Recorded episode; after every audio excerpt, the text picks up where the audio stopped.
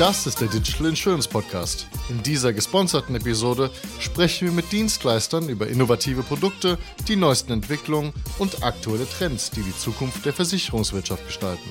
Hallo und herzlich willkommen zum Guidewire Podcast, in dem wir aktuelle Themen der Versicherungsindustrie besprechen. Heute sprechen wir über ein ganz spannendes Thema, das Thema künstliche Intelligenz. Und ich freue mich sehr, heute eine Kollegin begrüßen zu können, eine ausgewiesene Expertin auf dem Gebiet der künstlichen Intelligenz, Federica Pisano. Federica, magst du dich bitte gerne vorstellen? Sehr gerne. Hallo und vielen Dank für die Einladung. Mein Name ist Federica Pisano und ich arbeite als Solution Consultant bei Guidewire mit speziellem Fokus auf Analytics. Danke, Federica. Magst du uns vielleicht zum Einstieg einfach mal eine allgemeine Definition des Themas künstliche Intelligenz geben? Also wenn wir über künstliche Intelligenz reden, meinen wir die Fähigkeit, durch einen Algorithmus eine Aufgabe zu führen und dabei zusätzlich zu lernen. Der Bestandteil dieses Lernens ist das, was man als Machine Learning bezeichnet. Heutzutage ist die Rede vor allem über eine Art von künstlicher Intelligenz, nämlich die generative KI, die so heißt, weil sie einen Output generiert, wie zum Beispiel Text, Bilder und Videos. LLMs, also die großen Sprachmodelle wie das hochberühmte ChatGPT, gehören dazu.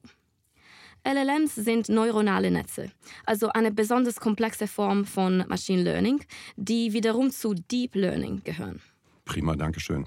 Vielleicht magst du uns kurz deine allgemeine Schätzung zum Thema künstliche Intelligenz und die Auswirkungen auf die Gesellschaft, das Leben und ich sag mal unser tägliches Leben geben. Sehr gerne. Das ist eine sehr gute Frage, denn äh, die künstliche Intelligenz war bereits seit langem in unserem Alltagsleben. Aber irgendwie fühlt es sich nicht so an wie heutzutage. Die Ankunft von generativer KI und äh, LLMs, also von den großen Sprachmodellen wie ChatGPT, Ende letzten Jahres scheint revolutionär zu sein. Und zwar nicht nur wegen der Technologie, sondern weil wir als Individuen und als Gesellschaft heute mit einem Modell bewusst interagieren. Absolut. Und wir sehen ja wirklich rasante Entwicklungen. Genau. Und es ist wirklich schwer, Schritt zu halten.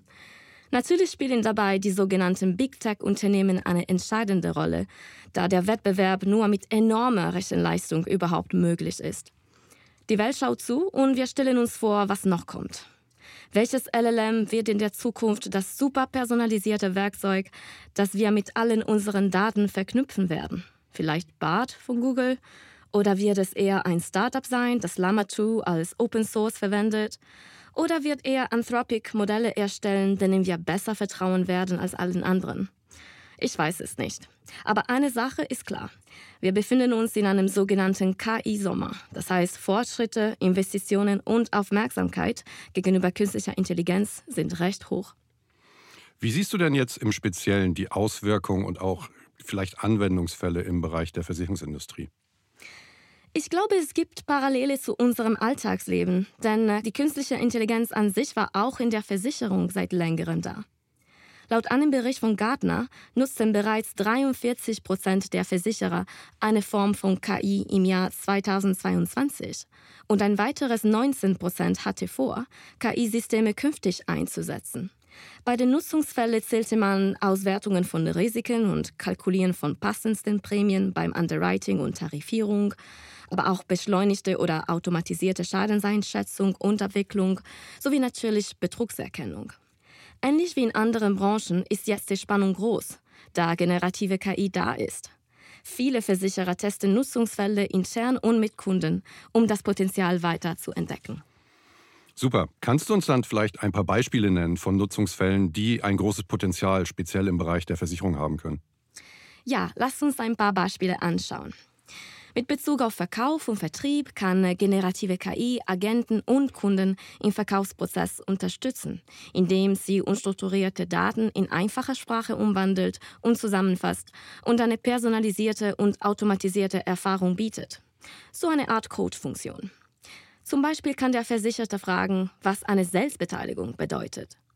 Und bei internen Fragen können Mitarbeiter ein besseres Verständnis von bestimmten Deckungen oder Bedingungen gewinnen.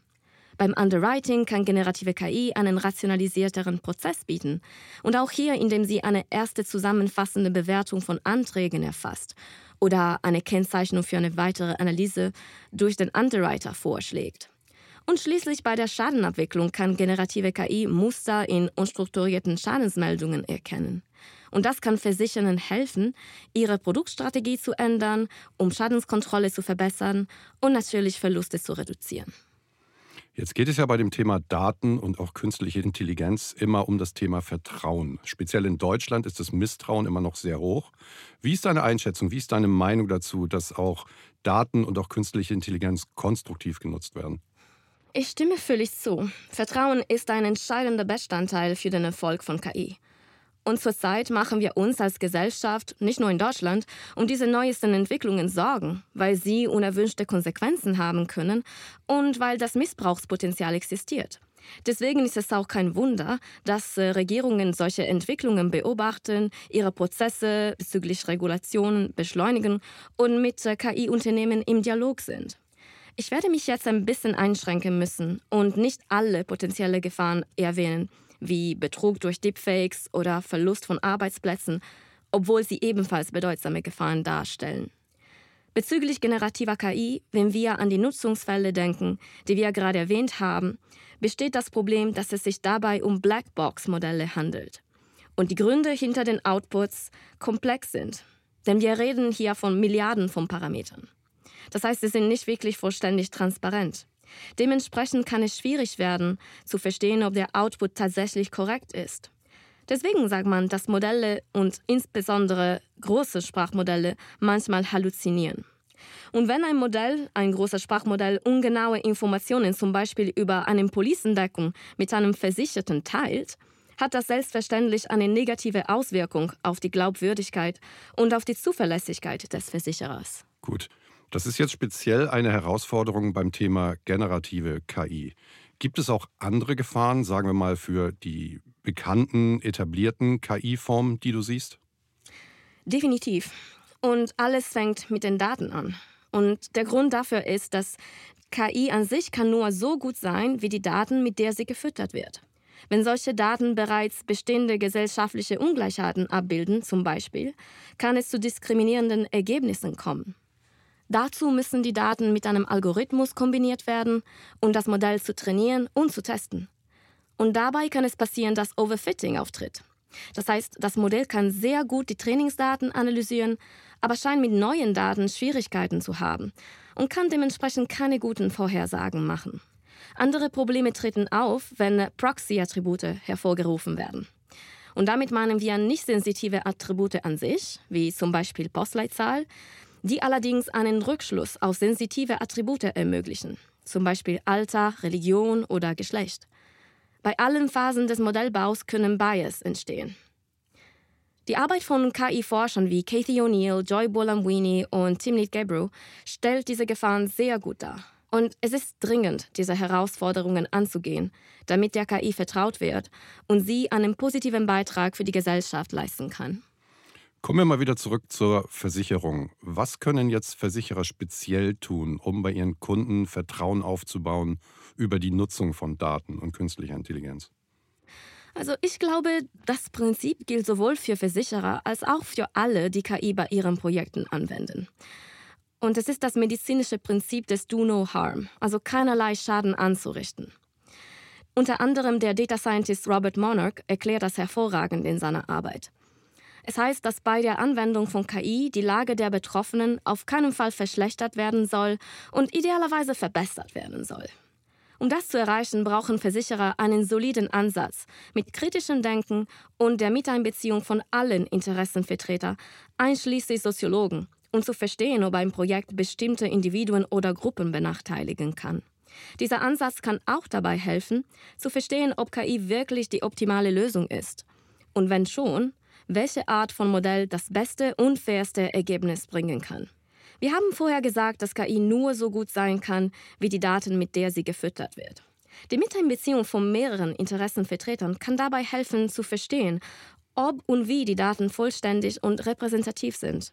Beim Datenkauf von Drittanbietern sollten sich Versicherer dementsprechend informieren, wie die Datensammlung erfolgt ist und was die Beschränkungen dabei sind. Also erstmal Fokus auf die Sammlung der Daten und dann auch eine solide Projektumsetzung? Genau. Aber Vertrauen gewinnt man natürlich auch durch Dialog und Kommunikation. Versicherten sollten bewusst werden, wie ihre Daten für eine KI-Anwendung verwendet werden und sollten auch ihr Feedback eingeben können. Das ist absolut notwendig, nicht nur damit sie dem System und schließlich dem Versicherer vertrauen, sondern auch um das Modell zu optimieren. Denn wenn ich als Endverbraucher ein Scoring erhalte, sagen wir bei einer Telematiklösung, und mich unfair behandelt fühle, muss ich in der Lage sein, mit dem Versicherer zu kommunizieren. Und oft entsteht aus diesem Dialog die Möglichkeit, die Analyse zu optimieren, indem man zum Beispiel neue Parameter in Betracht zieht. Schließlich benötigen in der Regel KI-Projekte einen iterativen Prozess, wo neue Herausforderungen auftreten können. Deshalb ist eine ausführliche Dokumentation äußerst wichtig. Jeder Schritt soll auditierbar sein, damit Versicherer Transparenz und Erklärbarkeit ihre Angehensweise bieten können. Das wird künftig bei wahrscheinlich stärkeren Regulierungen noch bedeutsamer sein. Super spannendes Thema. Jetzt zum Abschluss möchte ich hier gerne die Frage stellen, was genau macht jetzt Guidewire, um Versicherer bei diesem Vorhaben bestmöglich zu unterstützen? Hervorragende Frage. Also Guidewire hat jahrelang in Analytics-Lösungen investiert, um Versicherer bei der Datenanalyse sowie bei Entscheidungsfindung zu unterstützen. Eine unserer Lösungen für Modellbau, Anwendung und Überwachung, Predict, ermöglicht einen transparenten Prozess, in dem beispielsweise die Variablen und ihren Einfluss sichtbar sind. Sowohl für die Data Scientists während der Modellentwicklung, als auch für die Mitarbeiter beim Underwriting und Schadenabwicklung. Solche Durchsichtigkeit und Erklärbarkeit sind uns äußerst wichtig, um Vertrauen in die Lösungen zu erreichen. Selbstverständlich sind wir aktiv in der Forschung und Entwicklung von zusätzlichen Lösungen und Anwendungen wie generativer KI natürlich. Sowohl intern als auch in Partnerschaft mit Kunden und Anbietern sind wir dabei, Prototypen zu bauen und die allumfassende Strategie zu definieren. Ich kann dazu nicht viel mehr sagen, aber bei unserem Event Connections im November werden mehr interessante Details enthüllt. Super, vielen Dank, Federica. Ich danke dir auf jeden Fall ganz herzlich, dass du heute hier bei mir warst und das Thema mit mir erläutert hast. Ein sehr komplexes Thema. In vielen Bereichen stehen wir am Anfang. Es gibt sehr viel zu tun, aber ich glaube, genau das ist das Spannende. An unsere Zuhörer, vielen Dank für Ihre Aufmerksamkeit und schalte Sie gerne wieder ein bei der nächsten Folge des Starfire Podcasts. Das war eine weitere Ausgabe des Digital Insurance Podcast. Folge uns bei LinkedIn und lass eine Bewertung bei Apple, Spotify und Koda.